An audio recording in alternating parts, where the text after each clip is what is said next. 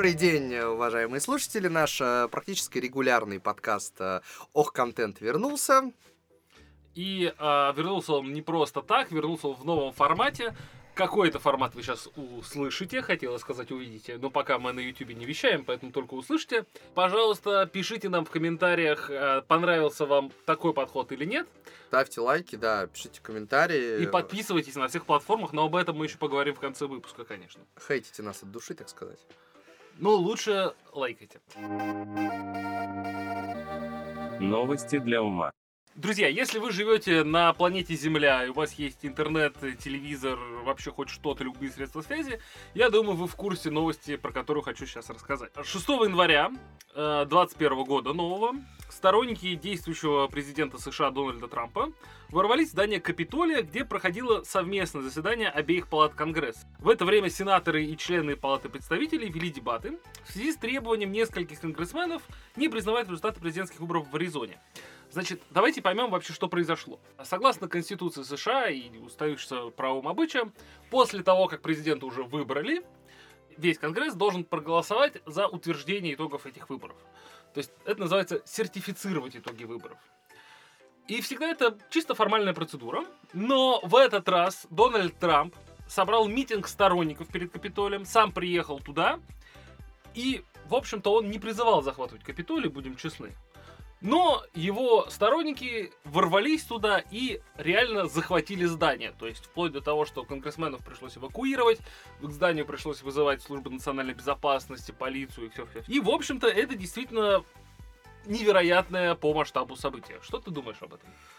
Э, во-первых, я тебе скажу, я увидел эту новость сегодня, я открыл T-Journal, э, в котором была фотка, я не знаю, насколько это правдивая фотография или они просто подставили, где врубаются чуваки, чуть ли не раскрашенные под индейцев в том числе, да, да, с американскими флагами, да, да. И знаешь, у меня первая мысль, которая была, русские хакеры уже не работают. Но на самом деле новость футуристичная, я бы даже сказал, что она такая из серии 20 э, год продолжается, да, то есть как бы там Шнуров, задающий вопросы президенту, люди, э, раскрашенные под индейцев, штурмующие Белый дом. То есть это вот как бы мы, мы ощущаем новый, ну, новый век, как бы мы прям ощущаем. Новость странная, э, странная для меня она как минимум в двух историях. Первое то, что ну, такого вроде никогда не было, либо было последний раз очень давно, как я читал. Мы сейчас об этом поговорим отдельно. Вот. А, а во-вторых, то, что, господи, как же все-таки нам, в российской глубинке важно, что там происходит с Капитолием. Ну, слушай, тут я с тобой не согласен, извини меня. Если бы э, такое происходило в, во Франции и толпы бы штурмовали Елисейский дворец, это тоже было бы очень интересно. Ну, и не говоря уже о том, что если бы толпы штурмовали Московский Кремль, мы к этому ни в коем случае не призываем. Но если бы такое вдруг по какой-то неведомой причине произошло, в Америке, уверяю тебя, тоже бы на это обратили внимание, потому что это что-то невероятное, такого почти никогда не было. Да, причем, кстати, как я читал, там женщина погибла, так что новость-то грустная, в общем и целом. А, сейчас уже, ну, мы не знаем, опять же, когда нас будут слушать, но а, на сегодняшний момент полиция подтвердила 4 жертвы уже. А жертвы ты не смотрел? От рук кого? Куда? А, и так, и так. Там, если я не ошибаюсь, вот могу сейчас наврать, точно одна женщина была, да, среди протестующих. По-моему, кто-то есть из полицейских, вот, но там и так, так. На самом деле, в данном случае это не важно. Нужно понимать, да, речь не идет о ну, то есть, это же не война, в смысле, не то, чтобы какие-то, э, какая-то страна приехала в Вашингтон и напала на Капитолий, да, и те, и те американские граждане, и тех, и тех, ну, в общем, жалко, потому что и те, и те люди, да, какую бы позицию они ни занимали. Вообще, немножко какая-то варварская история, то есть, не знаю, ты говорил, что у тебя есть какие-то исторические справки на этот счет. Да, я посмотрел, когда вообще такое было раньше, потому что кажется, что это что-то невероятное и такого никогда раньше быть не могло. На самом деле, действительно, один раз в истории Капитолий был захвачен, и он был захвачен действительно иностранными интервентами. А дело в том, что э, в 1812 году, помимо, все вы знаете, была Отечественная война, Англия начала так называемую англо-американскую войну. Против США. Продолжалась она, если не ошибаюсь, до 15 года э, или до 16 врать сейчас не буду. Суть в том, что Америка поддерживала, в общем, Наполеона, и Англия, которая в этот момент, против которой Наполеон развязал континентальную блокаду, таким образом влияла на Америку. Ну, понятно, влияла, войска приехали. И в 1814 году э, британские войска действительно захватили Вашингтон и сожгли многие правительственные здания, включая Белый дом и Капитолий, на секундочку. Вот, э, война закончилась победой Америки, и с тех пор, собственно говоря, именно с тех пор э, Британия окончательно отказалась от каких бы то ни было претензий территориальных к Америке. Потому что до этого все-таки это была взбунтовавшаяся территория, которая, да, освободилась, но конфликт был, скажем так, заморожен. Подожди, так они захватили Капитолий или просто проштурмовали? Не, не, сейчас-то а- никто не захватывал. Сейчас, еще раз, сейчас была попытка захвата, но тогда действительно был захвачен весь город Вашингтон и э, сожгли. Сожгли и Белый дом, и Капитолий, и ряд других правительственных зданий. Кроме того, на самом деле были такие ситуации, когда те или иные люди прорывались, прорывались в э, Капитолий. А самый известный случай это март 1954 года. А Тогда пятеро членов националистической партии Пуэрто-Рико, Смотрите, в Пуэрто-Рико есть националистическая партия, и ее члены выступали, они за независимость от США, ворвались в зал заседания Палаты представителей и открыли огонь из автоматического ружья, ранив пятерых конгрессменов. А после этого в марте 1971 года члены радикальной левой организации э, Weather Underground взорвали бомбу на первом этаже Капитолия в знак протеста против бомбардировок Лаоса авиации США. И в июле 98 года мужчина с револьвером ворвался в здание Капитолия и застрелил двух офицеров полиции. Надо понимать, что в Америке есть одно событие, которое очень сильно изменило вообще отношение к безопасности, и это, конечно, 11 сентября. После 11 сентября охрана Капитолия была настолько усилена, что, в общем, никаких возможностей нападения не было, но сейчас будет наша постоянная рубрика «Коронавирус». Из-за пандемии э, 6 января в здании Конгресса было меньше сотрудников, чем обычно, в том числе и охраны. И на самом деле это один из факторов, который помог допустить такую ситуацию, что протестующие туда ворвались. Когда сказал про коронавирус, я подумал, что сейчас будет и охранники стояли на полтора метра от забора в обратную Ну, э, сторону. Я видел э, видеозаписи этого захвата, там явно люди не соблюдали полтора метра. Нет, ну что мы можем сказать? Во-первых, несмотря на 11 сентября, да, хреново, значит, все с охраной в Капитолии. Ну, потому что, слушай, по-честному, даже в какой-нибудь просто компании, то есть я уже не говорю про там одно из главных э, государственных зданий, да, что такое охрану подкосил ковид? Ну, ну, пришлите другое, ну, поставьте полицейских. Ну, то есть, как бы, сделайте что-то. Плюс, э, как я прочитал, акция, ну, то есть вот, эта акция, которую Трамп возглавлял в каком-то смысле, да, именно не, не то, что атаковать Капитолий, да, что Митинг протест, там протест, митинг. митинг, да, вот, она как бы там до этого несколько часов шла, то есть, ну, вы как-то вы как-то учитесь у Лукашенко-то, ну, ребята. Ну, я тебе приведу такую историю. Э, Ее рассказывал Алексей Алексеевич Венедиктов, э, когда в, э, произошли известные в Москве события с, э, с падением, собственно говоря, с падением старой власти, скажем так. И э, на Лубянке протестующие снимали памятник Дзержинского. Лубянка, если кто не знает, на Лубянке находится главное здание тогда еще КГБ России. Э, Дзержинский его основатель КГБ, ну тогда еще ЧК, конечно. И, значит, снимали памятник. Он рассказывал, он общался с теми, кто в этот момент находился в главном здании. Они готовились сжечь архивы и сидели в окнах с оружием, понимая, что если сейчас толпа пойдет на главное здание КГБ, они не выдержат. Толпа ее захватит и, и получит доступ к архиву. Поэтому нужно понимать, что вообще такие вещи, ну никто, слушайте, ну не было такого никогда. Никогда никто Капитолий, ну вот так массово в режиме протеста не захватывал. Там, надо понимать, в Америке акции протеста это вообще стандартное мероприятие. Оно, в общем, никого особенно не удивляет. Кто ж знал, что они пойдут? Нет, просто вопрос э, уровня охраны. То есть, ну, условно, э, Кремль за новейшую историю тоже э, не то, чтобы там обштурмовались все. Но я Да. думаю, что там мне подсказывает, что безопасность вокруг Кремля, служба безопасности, там, не знаю, кто это, ФСОшники, ФСБшники и так далее, э, ну, мне кажется, это в разы сложнее туда попасть. Я очень надеюсь, что никогда не придется проверять.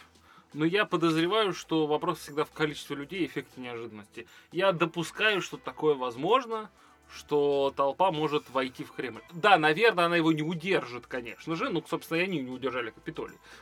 Да, подъехала АНБ, подъехали, ну, в общем, все-все-все-все. Извините, АНБ это агентство национальной безопасности, не АНБ, конечно, а ЦРУ. Нацгвардия. А. Нет, нет, почему Нацгвардия? Вот, и, э, соответственно, их удалось оттеснить. Но, безусловно, можно сказать, одну новость умопомрачительная.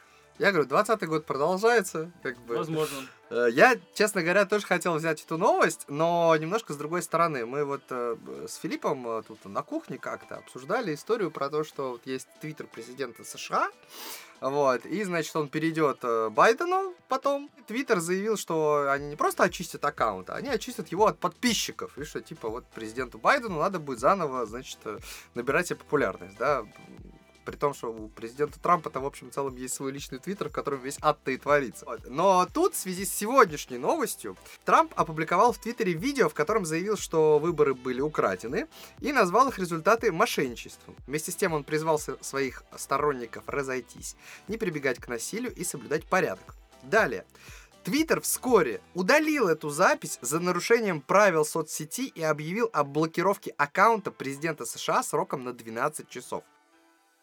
В связи с этим у меня к тебе вопрос, Филипп, как э, человеку более-менее понимающему в политику. У нас все здесь всегда говорят про то, что вот у нас, значит, никакой свободы, у нас сажают за посты и так далее. Но за прошедший год у меня сложилось четкое впечатление, что Твиттер и Фейсбук на Западе это абсолютные политические инструменты, которые тоже достаточно однобоко работают. Я думаю, ну, тут очень большой вопрос, на самом деле, он очень э, большой, в смысле, многоаспектный. А, давай попробуем пока сконцентрироваться, Денис, на той части, про которую ты сказал, про блокировку, ну, на самом деле, не блокировку твита Трампа, а просто запрет его, да, лайкать, репостить и так далее. Удалили его. А, да, уже удалили? Его уда- я же я же прочитал, его удалили. По-моему, его. его просто запрещали... Там было два твита, которые было запрещено. Anyway, смотрите. Да, удалил На- эту запись, точно. Надо понимать, что, как бы это странно ни звучало, мне кажется, что здесь спор двух хозяйствующих субъектов, как говорят у нас, у нас в России. Значит, а, Трамп давно воюет с Твиттером, а Твиттер, не будь дурак, отвечает Трампу. Я сейчас не готов, э, я не готов, просто не подготовился рассказывать всю предысторию э, их взаимоотношений. Но там действительно давний конфликт, и Трамп, в общем, грозился неоднократно Твиттеру, Твиттер за это банил Трампа, и целая была история. Давайте так, компания Твиттер, юрлицо Твиттер, не любит президента Трампа. В принципе, так можно. То есть ничего плохого в том, что компании не нравится действующий президент, нету. Имеет полное право не любить. В конце концов, насильно мил не будешь.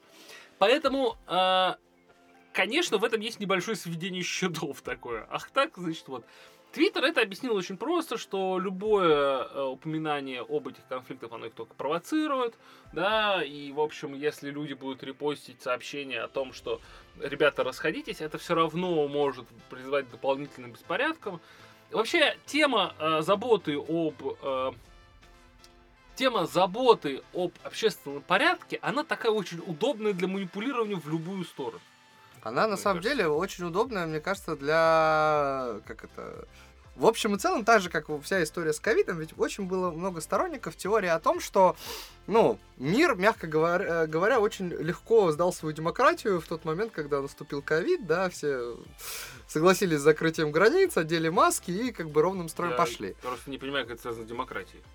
Ни- вообще, вообще никак не понимаю, как это связано с демократией. Ну, потому что бытует мнение, опять-таки, я сейчас не отстаиваю свое или там отрицаю это и так далее. Но бытует мнение о том, что в общем и целом, окей, вы нам сказали, что мы можем заразиться, да, мы, нам сказали, что мы можем умереть, а дальше можно мы как бы сами.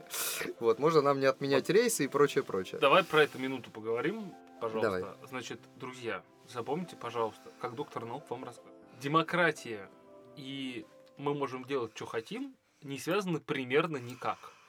А, Есть масса демократических стран, например, скандинавских, которая, кстати, э, знаменитый шведский эксперимент провела, но неважно, которая очень левых взглядов. А левые взгляды это всегда не про мы делаем, что хотим. Есть страны довольно либертарианские, то есть максимально правые. И вот там как раз делаем, что хотим, но они совершенно не демократические. Самое либертарианское государство, на мой взгляд, сейчас меня либертарианцы, конечно, найдут и забьют за это, но самое либертарианское государство, это, конечно, Сомали. Да, но назвать его демократическим, извините, у меня язык не Сейчас повернется. где, где- где-то в Лондоне разорвало одного Чичваркина.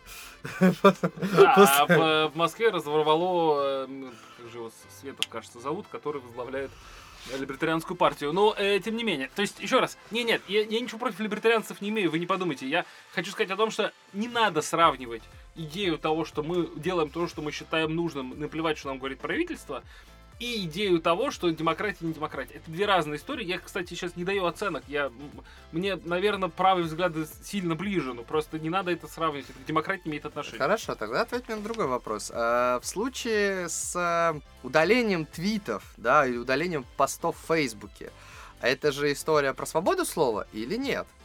В чем проблема? Не было там экстремистских призывов, не было ничего такого. Чувак написал свое мнение как бы относительно людей, которые за ним пошли. Его удалили. Сейчас я реабилитируюсь перед либертарианцами, друзья. Все, либертарианцы снова меня полюбят. Значит, Твиттер это Все хорошо. Твиттер это частная компания, э, и она может поступать со своим контентом так, как считает нужным. Ура! Либертарианцы меня снова любят. Еще раз. Тема свободы слова, как и любая другая тема а, о свободе вообще, знаете, про свободу всегда сложнее, чем про несвободу. С несвободой все понятно, все просто. Со свободой всегда сложно. История про одного из американских судей и кинотеатр, ты помнишь? Напомни хотя бы в тезисах. Там был спор о том, что этот судья сказал, что человек, э, находящийся в переполненном кинотеатре, не может кричать пожар просто потому, что ему так А, да, хочется. да. Многие с ним не согласились, сказали нарушение свободы слова. Он сказал, это не свобода, тут нет никакой речи о свободе. Вообще, еще раз, делать, что хочу и свобода, это не одно и то же, друзья. Мир очень сложный, он, он э, не так просто устроен.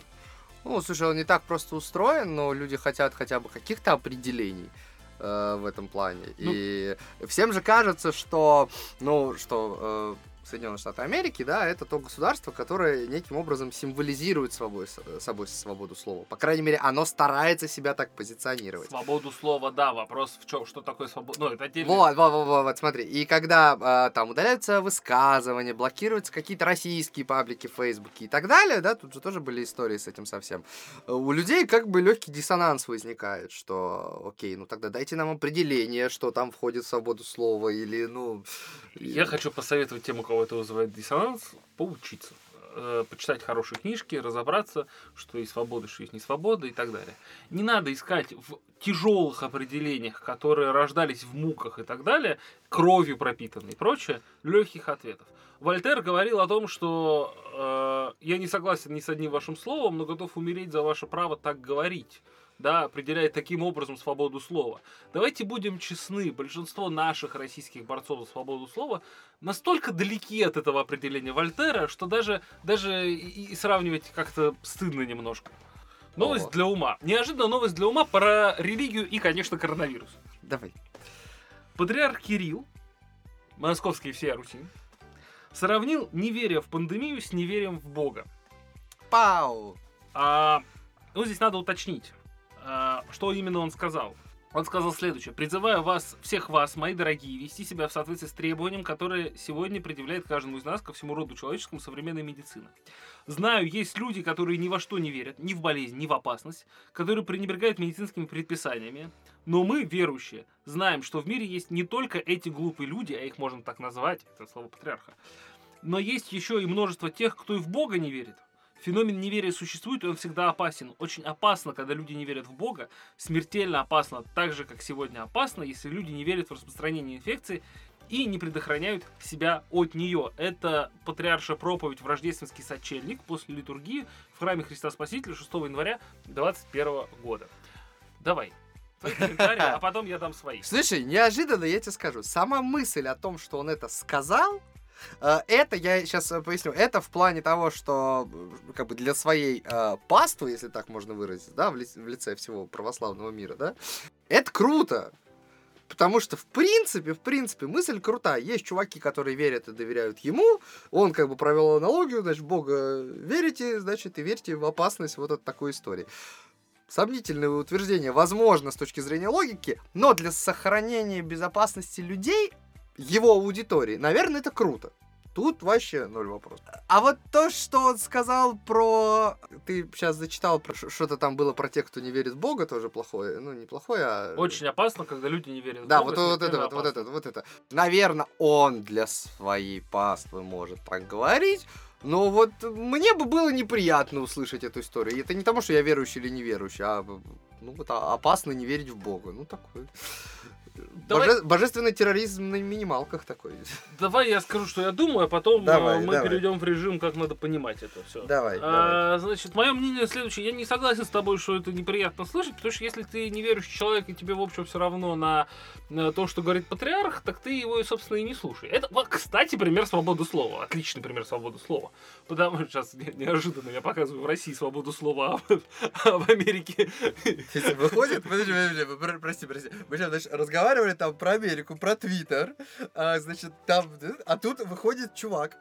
Я уважаю верующих людей, вокруг меня их очень много, и православных в частности. Но выходит чувак, которого все слушают, зажженной свечкой. Он стоит, значит, фактически в короне, в царском облачении. И вот тут демократия пошла, свобода слова. Нет, ну я, конечно, шучу. Свобода слова на самом деле ни, при чем. Отчасти причем, отчасти ни при чем, потому что, еще раз, свобода слова сложная тема.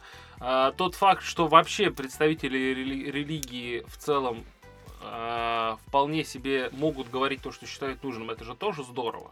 Да, для многих не только же православный патриарх это может делать, это может делать главный раввин, верховный муфтий и прочее, прочее, прочее.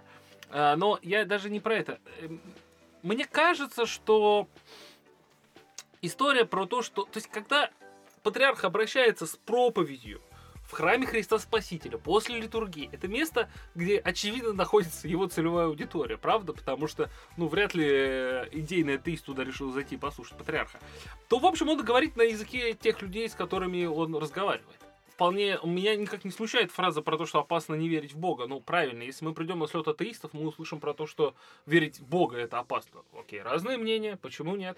И в этом смысле очень часто к патриарху предъявляет светская аудитория требования. То есть ситуация на самом деле странная. Это касается не только России, так и во многих странах, где религия играет важную роль что светская аудитория предъявляет к главе религии требования, соответствовать которым в их представлении должны светские лидеры. Важно, что ни патриарх, ни э, ряд других э, глав религии в тех странах, где это актуально, такую роль не, не, не, не претендуют. Поэтому я не вижу здесь никакой проблемы. Ну, конечно, но это знаешь, как утверждение, что атеизм в общем и целом тоже религия, да? То есть, ну, тут... Я искренне так считаю, но теперь меня захотят побить атеисты.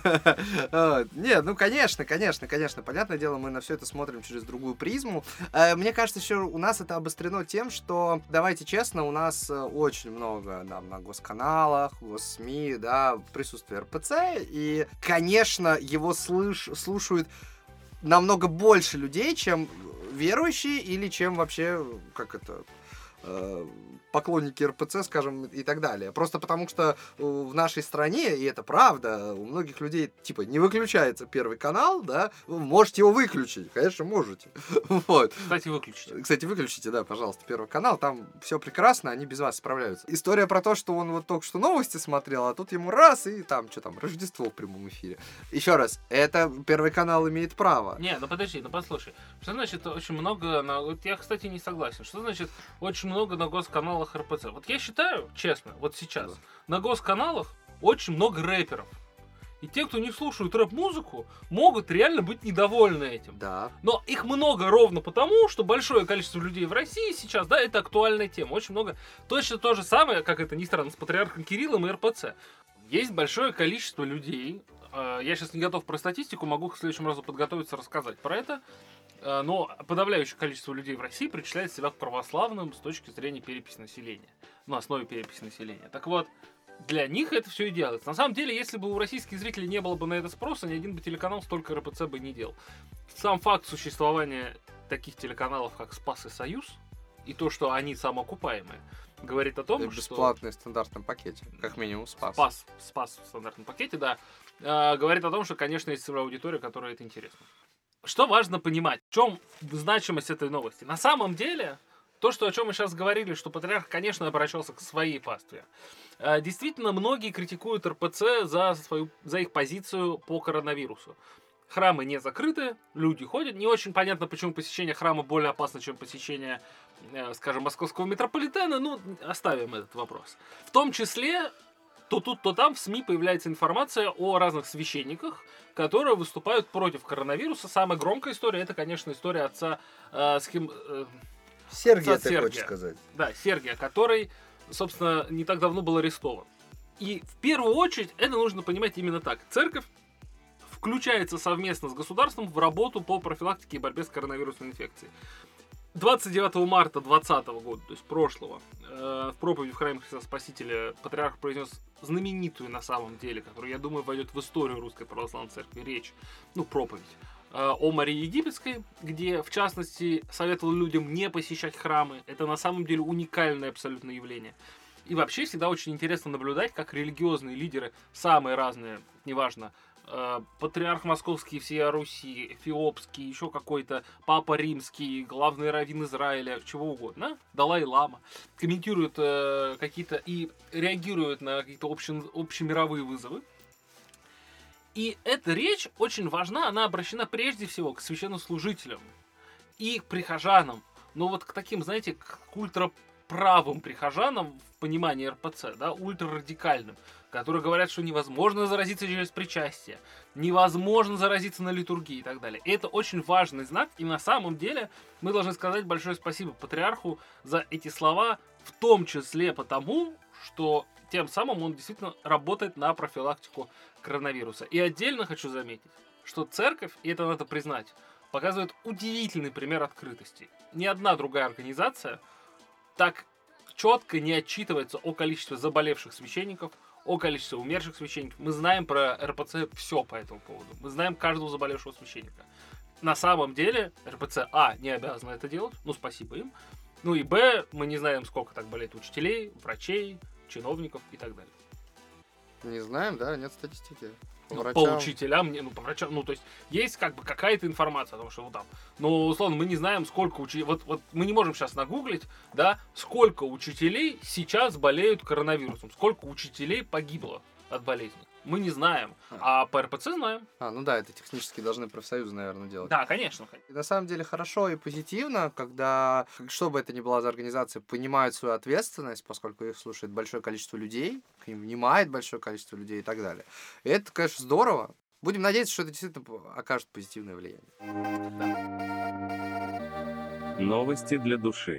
Новость, которая вышла прямо перед Новым годом, и ее катастрофически не заметили, на мой взгляд. Так. 30 декабря на одной из э, российских стриминговых платформ вышел Чебурашка от Союз мультфильм. Так. Почему эту новость не заметили? Нет, ну слушай, когда случился ребут Простоквашино, это долго-долго обсуждали, правда. Потому что, послушайте, можно мое мнение? Ребут Простоквашино отвратителен. А мне очень нравится, 30 серий, вообще топ на ютубе, всем смотреть. Ну, дело не в этом. Посмотрите первую и поймете, почему это ужасно. Посмотрите первый сезон и поймете, что все там хорошо. Ну так вот, дело не в этом. А, значит, э, там какая же история была? Чебурашка долгие годы принадлежал э, не нам, а, э, соответственно, японцам. Японцам там. И в том году вернулись права на Чебурашку, причем Не нам, это союз мультфильмы, я так понимаю. Не, не Ну, не, не, не российским компаниям, да, а соответственно, японцам. А, Что случилось дальше? У японцев даже в 2013 году выходил прекрасный мульт, причем я смотрел, они отнеслись э, с невероятным уважением к оригиналу, то есть это была точь, точь в один анимация, вообще не отличишь. Вот это вот полукукольная такая вот э, и так далее. Это было соблюдение, значит, всех канонов, канонов, канонов. Это был классный мульт. Там, по-моему, он 40-минутный, если я ничего не путаю. Вот, несколько серий. На самом деле, только в 22 году должны были вернуться права на Чебурашку. Но благодаря тому, что Союз мультфильм теперь в большой семье Сбербанка, они решили его возрождать. И потребовали права обратно. Даже, по-моему, там посудились, но японцы по итогу просто отдали, поскольку никакого контента не планировалось в ближайшие три года. И как бы разбирательство закончилось хорошо. А, ну так вот, мультфильм сам. А, значит, вышел мультфильм, это короткометражка. А она всего 6 минут. Она уже есть на YouTube, если я ничего не путаю, на официальном канале Карусели. И я специально для выпуска ее посмотрел. И знаете, это хорошо. Причем не так, как Простоквашино. Я знаю скептицизм Филиппа на этот счет. А потому что Простоквашино они попытались именно ребутнуться, омолодиться и вот это вот это вот все. Я для А наших э, зрителей поясню, что в, э, Денис по словам ребут понимает перезапуск. Ну, ребут это и есть перезапуск. Да, но по-русски он звучит перезапуск. Перезапуск, хорошо. Простоквашино попытались перезапуститься и продолжиться, и перезапуститься, и так далее, и добавить... э, Там действительно в первых сериях было очень много слов ради слов в плане смартфон, интернет, и вс- показать, что ага, мы в 21 веке. Вот, это, конечно, был перебор, и я понимаю все проблемы первых серий. Но Чебурашка пошел по другому пути, и мне кажется, по очень правильному. Они попытались понять, в чем вообще была идея оригинального Чебурашки, да, что всем так понравилось, почему персонаж зашел. И мне кажется, они нашли ответ, по крайней мере, в этих шести минутах. И как мне кажется, персонаж Чебурашки зашел по той причине, что это очень концентрированно добрая история. Это доброта вот в самом ее естестве. Что они сделали? Я могу спойлернуть и все равно посоветую посмотреть, потому что это позитивные эмоции, особенно если будете смотреть с детьми. А, Структура серии очень простая. Новый год. Чебурашка никогда не видел Нового года, спрашивает у Гена, Гена, а что-то как-то настроение не то, что это за праздник вообще и так далее. Гена ему говорит, ча, погоди, все будет, ну, красивыми словами, все здорово. Там, если я не ошибаюсь, Чебурашку теперь а, озвучивает э, Анжелика Варум, очень похож голос на оригинал, на самом деле. Вот, но анимация немножко другая. А кто в оригинале озвучил, знаешь?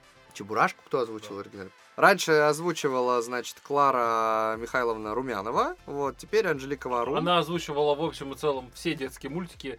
Э, Зайца из «Ну, погоди» тоже она озвучивала.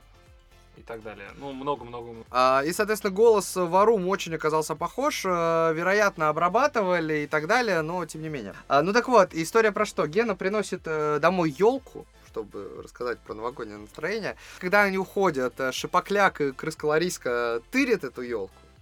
Ворует. Э, Да, да, да, воруют, соответственно, эту елку. Весь мультфильм Гена Чебурашки пытается доказать, что вообще история не в елке, а история в близких людях и в празднике. И неважно, с елкой мы его празднуем или без. В конце они очень трогательно приходят к самой Шипокляк, которая, наоборот, весь праздник построила только вокруг елки, что она такая вредная, но зато у нее теперь есть елка, значит, у нее есть праздник.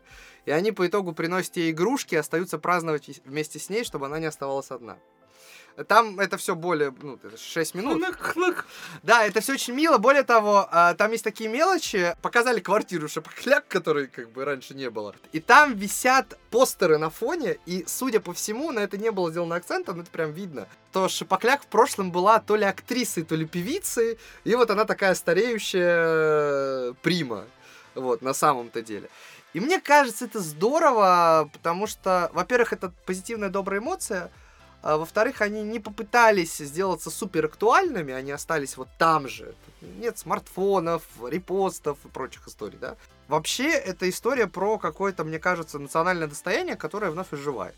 Что ты думаешь по этому поводу? Я думаю, что да, почему бы нет. Ну, то есть, мне очень не понравился Простоквашино, это правда. И я не представляю, что меня должно заставить посмотреть больше трех серий этого ужаса. К слову, мне, например, очень нравятся новые Бременские. Они, конечно, сильно раньше появились, но тем не менее. Но это все-таки не перезапуск, это продолжение. В случае с Чебурашкой, ну, мне, я, мне сложно говорить, потому что я не смотрел, да. Сама по себе, конечно, конечно, Чебурашка это больше, чем Чебурашка, да, потому что Чебурашка это такой символ России, да, вот, и помните, на Олимпиаде очень активно он продвигался, Ладно. Потому что действительно такой уникальный персонаж в том смысле, что непонятно кто он, непонятно что он, и в этом его, безусловно, уникальность э, создана гениальным э, Успенским. Что из этого выйдет, посмотрим. Я правильно понимаю, что речь идет о том, что сейчас запустили, выпустили короткометражку, но дальше будет какой-то сериал. А, идет разговор о полном метре, не о сериале, а именно о полном метре для кинотеатров. То есть это уже такая компьютерная анимация. То есть вот сохранение анимации это только на... Э, Этим компьютере. японцы занимались, да. То есть А. наши нет, наши пошли немножко другим путем, но она похожа. То есть на самом деле, если вы абстрагируетесь и вот даже посмотрите две картинки, да, что такое была советская кукольная анимация и что такое компьютерная анимация сегодня, визуально это похожие стили, да, потому что все играло на объемах, на неких пластилиновых движениях, да, оно так и происходит. Сложно оценить на этой короткометражке качество анимации, потому что это, ну, там, однозначно не уровень какой-нибудь корпорации монстров, где там каждая ворсинка Салли в- двигалась по ветру и прочее, да, не Pixar, конечно, визуально, но мне кажется, что если сюжет будет достойный, если они не уйдут... э, Ну, знаете, вот есть такая тема персонаж ради персонажа, да, еще любят называть это вот это вот э, э, инфобством, да, то, что взять, взять все, что любят, сконцентрировать это в одной минуте, да, и сыграть на, там, ностальгических чувствах фанатов. Э, если такого не будет, а будут просто хорошие истории, то почему нет? Более того, нас в этом году еще ждет э, перезапуск, ну, погоди, давно анонсированный. Да, я видел, я даже выкладывал э, у себя в Инстаграме эти концепты.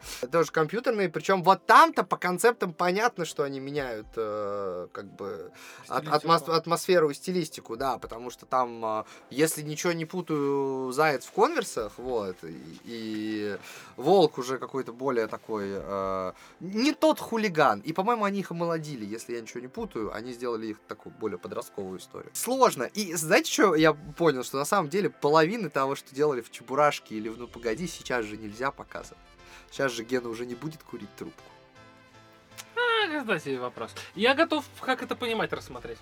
Мое мнение очень простое. Мне кажется, что если в нашем обществе продолжится заранее отрицание русских продуктов и подобных перезапусков, какого бы они ни были качества, то их хороших не будет никогда. Сейчас пытаются возродить легендарный союз мультфильм, да, ну, по- ну, как бы по-настоящему легендарный. И несколько мультфильмов их кукольных э, предыдущие пять лет взяли премии международные и так далее, и так далее. То есть сейчас есть для этого мощности, есть для этого возможности. Очень детская, очень простая эмоция. То есть э, просто ознакомьтесь с этим. У этого нет никакого второго, третьего, пятого смысла. Идет возрождение неких э, символов, которые если вы это поддержите, как зрители, мы с вами это поддержим, э, лишний раз посмотрим, скажем, отрицательную или позитивную реакцию и так далее, то, возможно, этого будет больше, и оно будет, что самое главное, качественнее и лучше. А теперь как это понимать? Вполне себе в тренде вообще всей российской действительности возрождение союз мультфильма а, связывают к возвращению к прошлым образом. То есть есть понятный всем советский персонаж Чебурашка, вполне себе два советских персонажа Волк и Заяц и так далее и тому подобное. А, вполне понятно, что когда общий дискурс общества в политической, экономической, ну, экономической, кстати, спорно, политической, культурной а, и прочих-прочих-прочих сферах идет на некий возврат, вполне понятно, что, вполне, что идея возрождения советских персонажей может оказаться весьма удачной с коммерческой точки зрения. Я думаю, что эта история это показатель общего движения общества. Всегда культура, так же как и политика, так же как и все остальные сферы, они идут в параллельном режиме. Да? Если у вас в 60-е годы началась оттепель, то у вас появился э, всплеск новой культурной деятельности. И так далее. И это всегда так происходит. Если при Сталине мог снимать только Эйзенштейн, и он мог снимать Ивана Грозного, да, фильм про Сталина, то это, в общем, тоже не- неспроста так получалось. Поэтому я думаю, что это тренд на возврат, который, в общем, имеет право на существование, почему нет? А еще, знаешь, сейчас о чем задумался? Ведь это еще и может быть в грустном ключе про кризис идей. Потому что если мы с вами посмотрим, э, я недавно смотрел анонс э, кинотеатральных релизов на 21 год, в плане мировых, я не говорю про российских. Там сплошь э, ремейки, перезапуски, прочее, прочее, прочее. Практически нету свежих идей. И на самом деле в этом плане получается, что российская анимация в общем и целом живет в этом же тренде. Я думаю, что если мы... Ну, давай так, мы когда говорим про мировые тренды, мы же говорим про американские студии в основном, да? Голливуд много перезапусков, Индия много перезапусков, вот это из того, Ага. что я уже видел. А, А ты сейчас вот. не про мультфильмы, ты вообще про... Вообще, да, и про, и про мультфильмы Мгм. в том числе, конечно же, ну и вообще, про кино. Про Индию я, честно говоря, ничего не могу сказать. Совсем не разбираюсь, что у них там происходит. Даже примерно не знаю, поэтому врать не буду. Как, не знаешь, там танцы? Нет, я имею в виду в политической и социальной жизни. А, ты в этом смысле. Понятия не имею. А Америке, по-моему, очень очевиден кризис идей, как в политическом э, ключе, в экономическом и так далее. Ну а что, мы имеем у Америки э, предвыборную гонку двух очень престарелых президентов, при всем уважении к этому, но факт остается фактом. Где, где... Покажите мне молодого Кеннеди! Покажите мне его! Вот. И э, в экономическом смысле застоявшаяся немножко война с Китаем экономическая да, ну и так далее. Вполне себе все логично. Еще раз, общество развивается так, как оно развивается. Если общество в целом стоит на месте, то, соответственно, и культура стоит на месте, и социалка. Ну, в общем, все это так или иначе связано. Поэтому вот мое мнение такое. Я могу рассказать новость для души. Даже грустноватенько. Ну давай, рассказывай. Позитивная новость. Правда позитивная. В кои-то веки хочется сказать большое спасибо товарищу Сталину за наше детство. Э, большое спасибо президенту России Владимиру Путину. Со мной это редко происходит. Владимир Путин подписал указ о создании фонда помощи детям с редкими заболеваниями. Главой назначен основатель первого детского хосписа Александр Ткаченко. Его организация начала работать в Петербурге в 2010 году. О создании фонда под названием «Круг добра» глава государства сказал накануне. Организация будет аккумулировать деньги, полученные в результате повышения ставки налога на доходы физических лиц с 13 до 15 процентов. Значит, что здесь важного? Этот фонд создан для помощи детям с так называемыми орфанными заболеваниями. Ты знаешь, что такое орфанные заболевания? Понятия не имею. Это очень редкие заболевания. А, как вы, возможно, помните, в одном из своих обращений к народу Владимир Путин говорил о повышении налогов на доходы физических лиц для тех, кто зарабатывает свыше 5 миллионов рублей.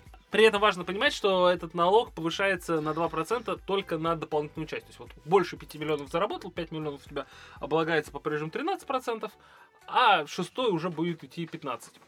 На эти деньги, эти деньги будут аккумулироваться по всей стране, и на них будет создан этот фонд, который будет помогать детям тяжелобольным. И, соответственно, э, эти деньги будут рассылаться в регионы. Что здесь очень важно понимать? Согласно российскому законодательству, э, такие болезни лечат регионы. Как вы понимаете, дети с орфанными заболеваниями рождаются далеко не только в Москве, Петербурге, Екатеринбурге, Казани и других богатых регионах. Очень много таких детей рождается в глубинке, Например, в какой-нибудь там бедной Мордовии, да, где, в общем, действительно все очень плохо с бюджетом. И один такой укол может стоить порядка там миллиона, полутора и прочее. И проблема вся в том, что поскольку эти деньги находятся у регионов, регионы честно говорят, у нас денег нет. Ну, честно, нечестно, вопрос другой, оставим его в стороне. Но они это говорят. Теперь такой возможности не будет. Более того, программа начинает действовать уже с этого года, то есть деньги еще не собрали. Но государство как бы кредитует, условно говоря, этот фонд, да, но дает ему субвенции для того, чтобы дальше они начали уже этот проект распространять. На это выделено сейчас 60 миллиардов рублей. На сегодняшний день Министерство здравоохранения сформировала перечень заболеваний из 30 наименований. Я, э, если что, эти цифры я называю и говорил министр здравоохранения Татьяна Голикова на совещании по социальным вопросам 5 э, января. И она сказала о том, что все эти, заболев... все эти э, цифры носят пока предварительный характер, и они будут уточняться. Главой этого фонда назначен Александр Ткаченко, действительно, это, не поверите, священнослужитель. Ну, действительно, основатель первого хосписа в Петербурге. А, он, когда еще учился в семинарии в Санкт-Петербургской 89 по 94 год, он э, проходил обучение в медучреждениях США и Великобритании по специальности деятельность больничного капеллана. Ну и, в общем, в этой сфере всегда развивался. Действительно, сделал огромное дело. Ему сейчас 48 лет. Он член общественной палаты, лауреат госпремии. Ну и при этом священнослужитель. На мой взгляд, это прекрасная новость. Что ты думаешь об этом? Я пытаюсь, знаешь, как это найти плюсы-минусы, да. Так. Ну, минус, ну не то, что минус, да, есть разные вообще мнения на этот счет, насчет э, благотворительности, насчет фондов и какими они должны быть, да, частными, государственными да. и прочее. У меня нет, я тебе честно скажу, э, какой-то здравой позиции на этот счет, меня мотает, Потому что, с одной стороны, я знаю, что в частности в нашей стране хороший пример, когда есть очень успешные фонды, которые очень здорово помогают детям. Это и фонд мира, и фонд Хабенского, и так далее, так далее, так далее. То есть это крутые организации, которые действительно сами справляются, и насколько я знаю, государство им по большей степени помогает не деньгами, а некими, Хабенский рассказывал про там льготы и так далее, просто помогают фонду работать. Насколько здраво это делать из э, денег налогоплательщиков, мне сложно сказать, потому что в любом случае любая жизнь спасенного ребенка вообще не важно, я считаю, каким способом. Вообще абсолютно не важно. То есть украдите и спасите. Ну, то есть, как бы, моя, моя позиция такая. Дальше, как это будет принято обществом, и насколько чистая будет вся история существования этого фонда, потому что получается, что это новый, новый поток госденег, э, ну, мы все знаем там проблемы с коррупцией и так далее, да, и, в общем и целом, рассуждать о том, что а вот тут святое дело, поэтому никто на этом наживаться не будет, ну, сомнительная история, конечно. Поэтому в этом плане э, это, конечно, ну, хреново. Но еще раз повторю, если будет спасена там одна, две, пять жизней, вообще не важно, какими путями. Я с тобой согласен. Э, Я должен сказать, что я всегда очень переживаю за то, когда у налогоплательщиков берут какие-то дополнительные деньги.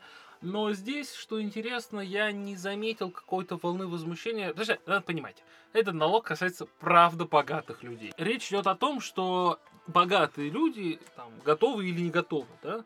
Я не увидел никакой волны возмущения, споров и так далее. Действительно, на самом деле, конечно, есть вопросы к тому, как эти деньги будут расходоваться. Более того, они же все равно будут поступать в регионы, да, и как бы, ладно, еще если мы считаем, что федеральные центры, там, скажем, Владимир Владимирович Путин скажет, что это очень важно, и нацпроекты вообще не трогайте, но что будет проходить в регионах, это другой вопрос, мы это видели на примере денег с коронавирусом. Но здесь действительно уважаемый и доказавший, что он профессионал в этом деле, Александр Ткаченко, да, который, напомню, назначен главой фонда. Вот. Кроме того, Голикова говорила и о экспертном совете, там будут нештатные специалисты по различным заболеваниям, э, представители научного и образовательного сообщества, религиозных, некоммерческих организаций и так далее. То есть, мне кажется, что как шаг в эту сторону это здорово, и это большая победа целого ряда людей, среди которых и Константин Хабенский, и Чулпан Хаматова, и Дмитрий Муратов, главный редактор «Новой газеты», которые это все продвигали, добивались этого и так далее. Мне хочется покритиковать, но, честно говоря, я даже не могу придумать как. Классно, если таких новостей будет больше. Дай бог, да. Новости для тела. Новость следующая. Она для маркетинга и для бизнеса от человеческого тела, назовем это так. Значит, а, Уже порази уже.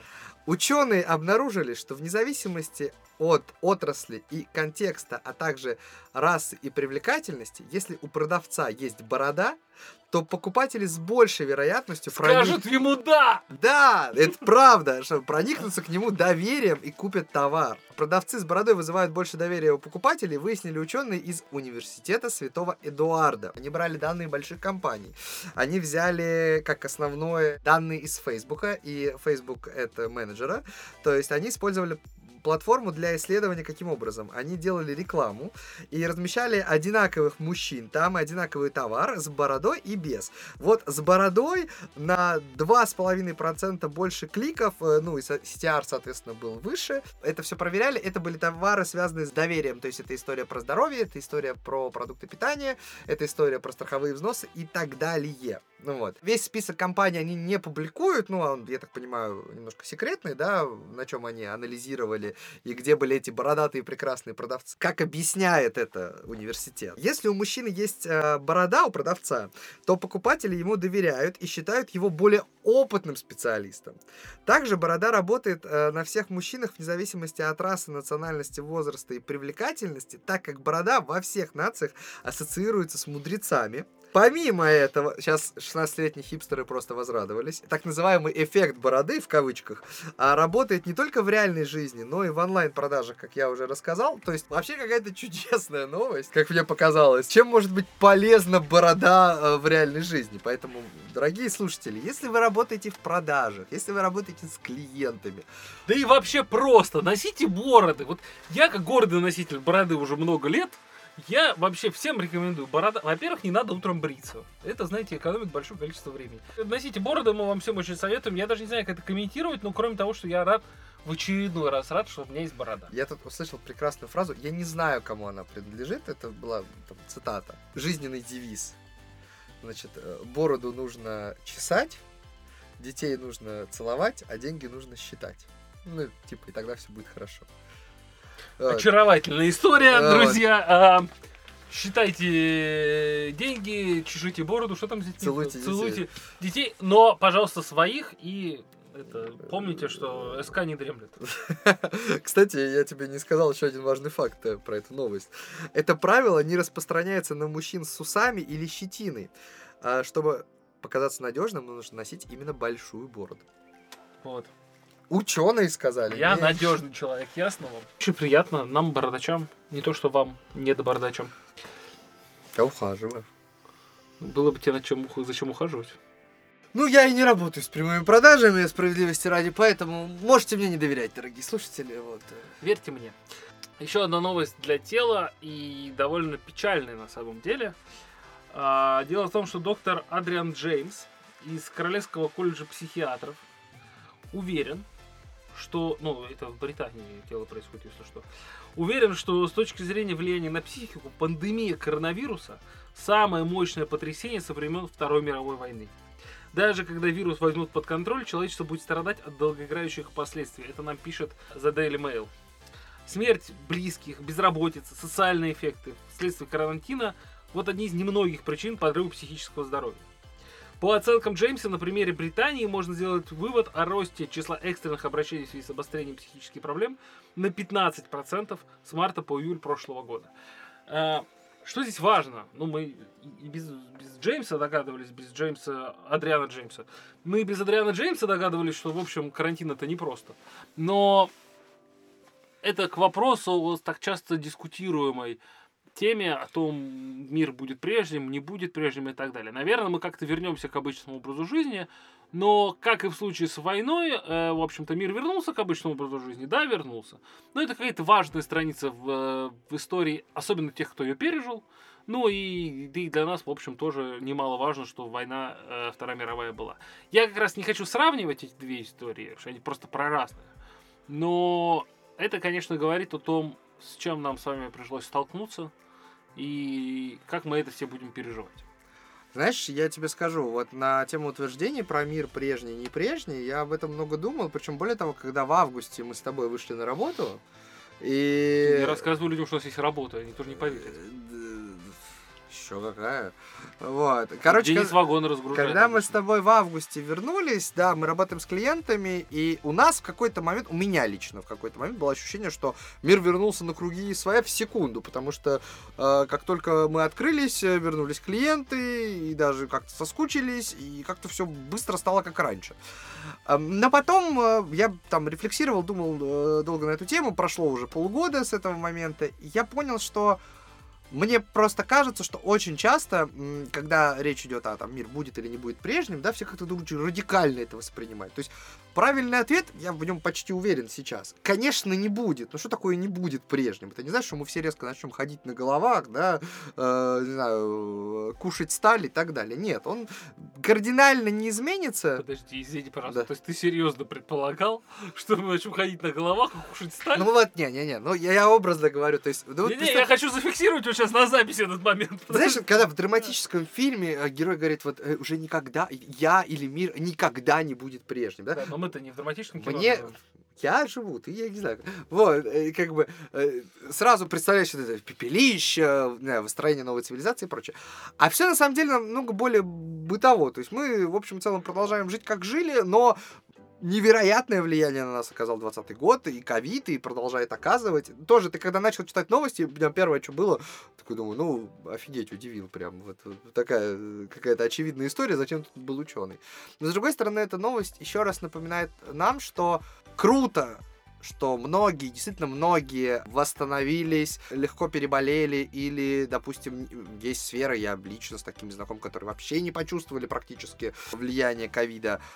Но то, что изменения произошли, то, что нам эти изменения еще очень долго разгребать, и то, что далеко не для всех э, исход позитивный, ну, это, к сожалению, правда. Я общаюсь с э, медиками, в большом количестве, если так можно выразиться. Я скажу, что вот э, сейчас э, история не про большое количество тяжелых случаев, а про большое количество случаев. Вот под Новый год стало сильно больше. Я знаю, вот по нашему региону, да, мы на днях буквально разговаривали с врачами и так далее. То есть оно какая-то часть нашей жизни, неприятная, скорее всего, часть и так далее. Поэтому, ну, я думаю, что лучше, что здесь можно сказать, это, ну, как-то берегите себя, берегите свое психическое здоровье. Потому что на самом деле, как показывает практика, наше психическое здоровье часто важнее всего остального. Берегите свое психическое здоровье и слушайте наш подкаст Ох, контент. Мы постараемся вернуться к вам как можно скорее. Главное, что для того, чтобы беречь свое психическое здоровье, не забывайте ставить лайки, подписываться на нас. Пишите комментарии, какие новости вам больше интересны, в каких тематиках. И, честно говоря, давай на чем-нибудь позитивном закончим. У меня есть мысль на чем. А, у меня есть одна новость, она короткая, там абсолютно нечего обсуждать, но она, по-моему, такая абсолютно рождественская новость. Сейчас выяснится, что это будет самое долгое обсуждение. Нет, нет, нет, нет, нет, нет, нет. Нет, я не обещаю. Значит, сейчас, одну секунду, она меня сохранена. Вот, мужчине пожилому в Италии стало очень грустно из-за того, что ему не с кем отметить Рождество. Он позвонил в полицию, сказал, что ему очень грустно, и полицейские приехали отметить вместе с ним Рождество.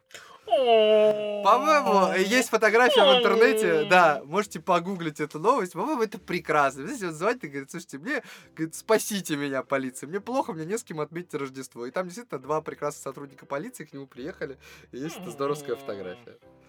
Я, конечно, могу сейчас по повыступать и по поанализировать там взаимоотношения между силовыми органами и обществом в Италии, но не хочу. Знаете, пусть это будет просто приятная э, такая новогодняя рождественская новость. Скорее всего, будете это слушать уже сильно после Рождества.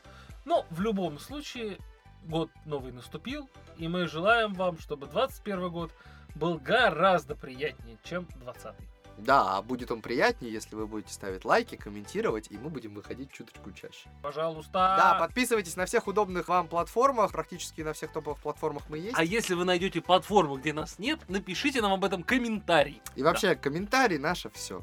Да. Да. С вами были Денис и Филипп и подкаст Ох, контент. Пока-пока! Пока!